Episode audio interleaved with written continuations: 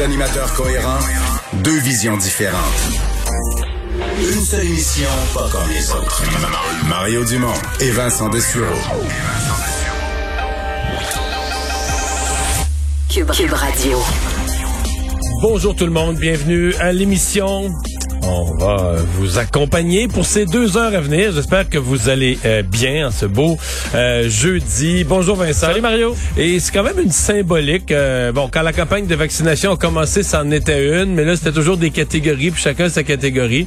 Mais l'ouverture à tout le monde, euh, ça commence dès demain d'ailleurs. Là. Oui, l'ouverture, ben faut dire, c'est quand même par tranche d'âge. C'est quand On même par était déjà là-dedans. C'est pas là, on tout le monde. C'est des petites tranches plus pour des raisons de de de- de- d'informatique, de survie informatique que d'autres choses. hein. Oui, c'est sûr qu'il y en a qui vont attendre dans les plus jeunes parce que les rendez-vous, ils vont se Mais boucler. le plus là. loin, c'est quoi, 14 mai? 14 mai, mais Ouais, ça, mais il reste-tu des places? C'est beau de dire le 14 mai, Ah, mais ouais. Mario, il y a 2 millions de personnes devant toi dans le fil. Ça se peut que t'aies pas le choix des euh, le choix des cadeaux. Mais sachez-le, effectivement, vendredi, demain. D'ailleurs, peut-être ce soir. Souvent, ça commence en soirée. Là, alors, surveillez Clic. Santé.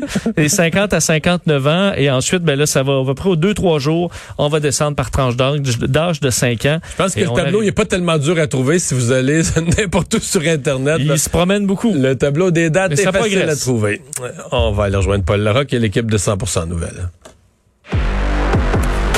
15h30, c'est le moment de joindre Mario en direct dans son studio à Cube Radio. Salut Mario, salutations à tes auditeurs euh, également. Tu sais, Mario, quand on y pense, ça fait euh, 13, un peu plus de 13 mois qu'on est on est là-dedans. Nous, dans les médias, on est dans euh, dans cette nouvelle-là depuis euh, 13 mois et un peu plus. On peut le dire aujourd'hui, c'est quand même, même si on s'y attendait, c'est symbolique, mais ça fait du bien quand même de savoir que là, on ouvre la vaccination à, à l'ensemble de la population euh, au Québec.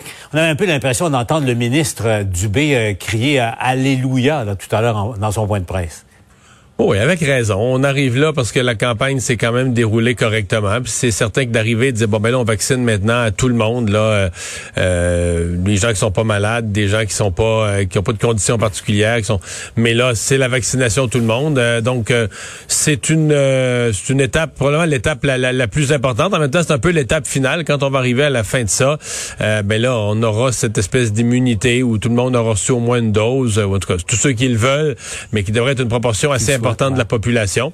Moi, je reste, c'est sûr que, moi, je suis payé pour ça, toujours un coup en avance. Moi, si j'étais, au- euh, présentement, là, si j'étais au ministère de la Santé ou si j'étais au gouvernement, ce qui m'obséderait, c'est, bon, là, jusqu'au, là, dans le fond, là, il y a des, des, des groupes d'âge qui s'additionnent, là, qui vont apparaître jusqu'au 14 mai. À mon avis, jusqu'au 25 mai, ça va prendre des rendez-vous. Et à partir de là, tu vas rentrer dans peut-être la partie la plus difficile de la campagne de vaccination. Convaincre. Parce que jusqu'à maintenant, on n'a pas fait ça convaincre. Oui, on dit qu'il faut se faire vacciner, tout ça, mais je veux dire, euh, tu sais que mettons, quand on a ouvert là, les AstraZeneca les premières journées aux 55 ans, aux 45 ans, les gens se garochaient. Tu vois, les gens, ils, ça devait ouvrir le matin, les gens prenaient des rendez-vous à minuit le soir avant de se coucher. Tu sais, c'est- c'était les, les, les plus intéressés, ceux qui voulaient se faire vacciner qui y allaient. Ça va être encore ça là, pour tous les groupes. Mais à mon avis, avec tout ça, tu vas arriver à quoi? euh, c'est c'est bon, là, mais 68 ça. Puis ton, ton but, c'est 75. Je pense, ouais. mais, mais moi, mon but, Ouais. c'est 85. Moi, je pense qu'il faut vacciner. Mais là, évidemment, pour arriver à 85, il faudra vacciner les, les- éventuellement les ados, là, les, les 12 à 17 ans, et tout ça. Mais il va falloir que tu pousses la machine, donc en convainquant des gens, euh, les plus hésitants. Et ça, c'est une opération. On change de catégorie d'opération pour le gouvernement. Je pense qu'il faut que soit bien préparé, celle-là. Des arguments, des réponses aux questions, euh, des avantages très concrets. Il y a des gens qui, il y a des gens qui réagissent à ça, là, des avantages très concrets. Je pourrais pas aller là, je pourrais plus voyager, je pourrais même pas aller aux États-Unis. Mais tu sais, il y a tout un travail de convaincre, rassurer, répondre à des questions, fournir des, des avantages concrets pour chacun des types de personnalités qui sont juste un peu hésitants, une petite affaire paresseux, euh, trouvent leur réponse puis disent bon ben là faut que j'arrête de niaiser ça, je me prends un rendez-vous puis j'y vais là.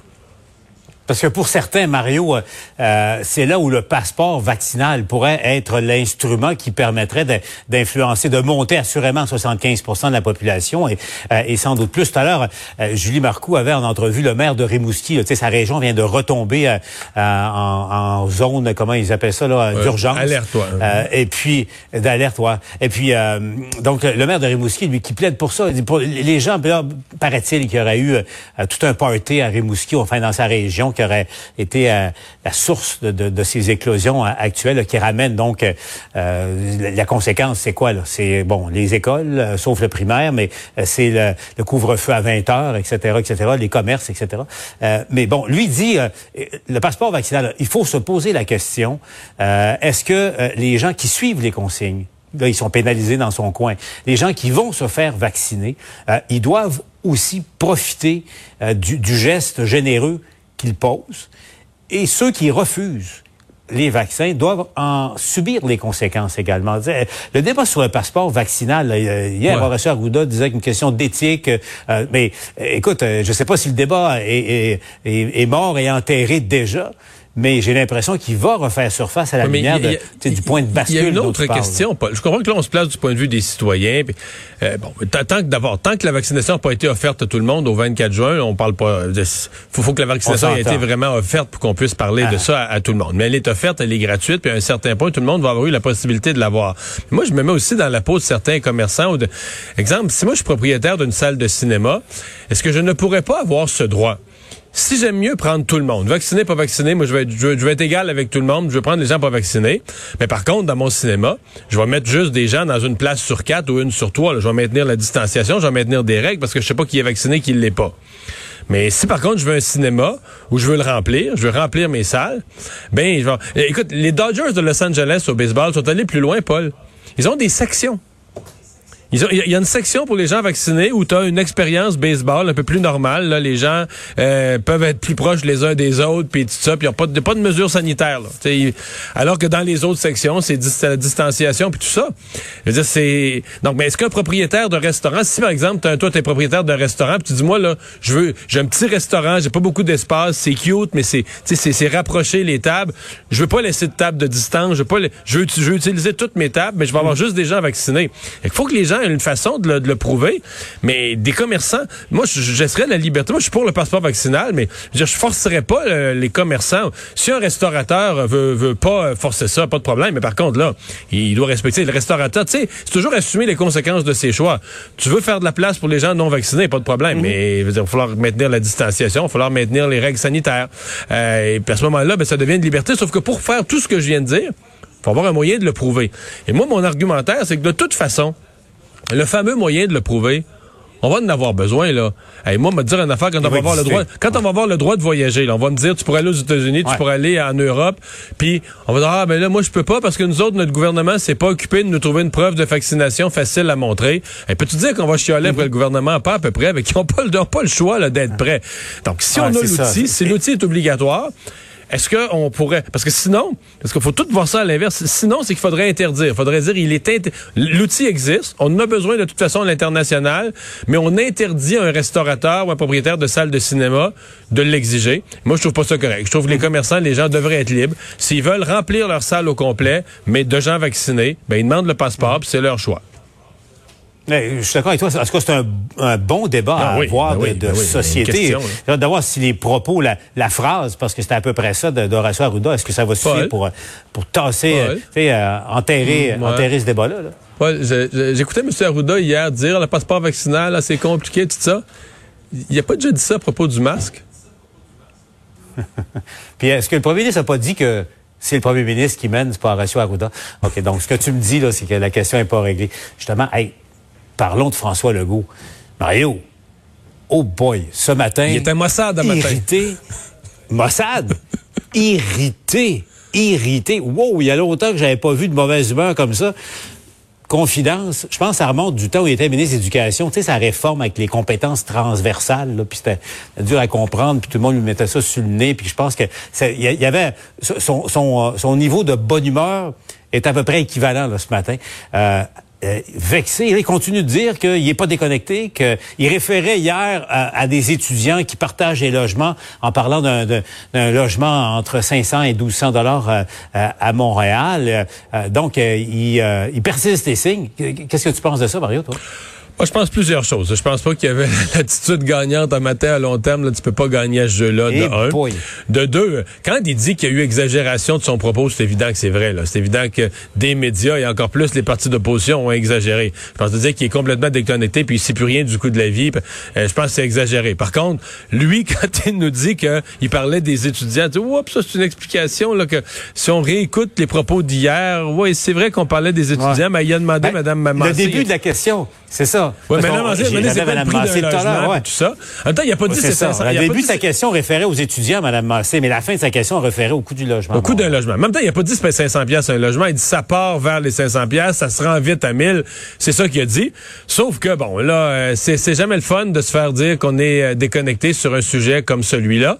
Euh, et euh, dans le fond, la seule clé pour lui, là, parce qu'il gagnera pas, là, dire tout le monde, tout le monde va rester avec l'idée là qu'il savait pas c'est quoi un logement. Puis comme c'est un homme qui a réussi en affaires, tout le monde est enclin à croire que lui, il vit dans une grosse maison de plusieurs millions, puis il sait pas c'est quoi le prix d'un logement. Ça le fait suer, là, mais ça c'est la, ça c'est les communications, les perceptions. Il l'a perdu celle-là. Je pense là, lui, s'il doit ramener le débat quelque part, c'est au niveau des solutions. Là.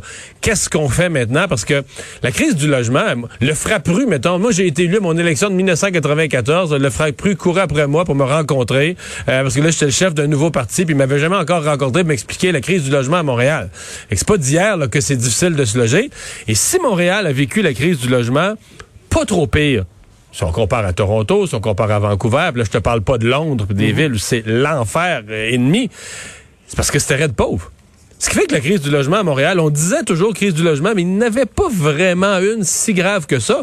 Parce que c'était une des villes les plus pauvres en Amérique. C'était la misère économique qui fait que, ben, dans ce temps-là, les prix, tu sais, les prix montent pas beaucoup là, dans un univers de faible croissance économique. C'est les écarts, les écarts de richesse Québec, Ontario étaient rendus à 30-40% C'est sûr que Montréal, on dit, ah, les, les prix montent, mais ils montaient pas à vitesse de Toronto.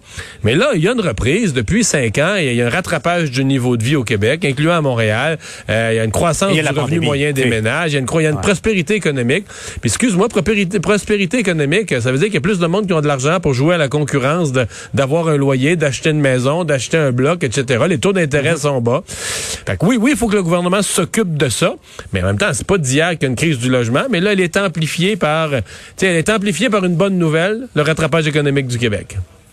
Ouais, et, et en même temps, la pandémie, parce que, évidemment, ça, la, la demande pour des maisons neuves, c'est pour Mais les jeunes attention, familles Paul, en ce moment. attention, hein, parce que la pandémie a, a- c'est vrai que la pandémie a eu des effets euh, difficiles pour la crise du logement, mais la pandémie a rendu Ouais. plus difficile l'immigration. Hein. Euh, si on avait eu l'année passée, je sais pas, on devait, on devait recevoir, je pense initialement, Ouais. un 10 à 20 000 euh, nouveaux arrivants Migrants de plus. qui auraient eu besoin d'un logement là. Mais il y a un problème dans l'ensemble de l'habitation, disons, maintenant. Ah, en absolument. Pas mal. Les Absolument, jeunes absolument. familles, première, première résidence, oui, oui, oui, c'est pas facile. Ah, merci Mario, je te laisse retourner à ton émission. On te retrouve euh, au TVA Nouvelle euh, tout à l'heure. Entre-temps, on va aller...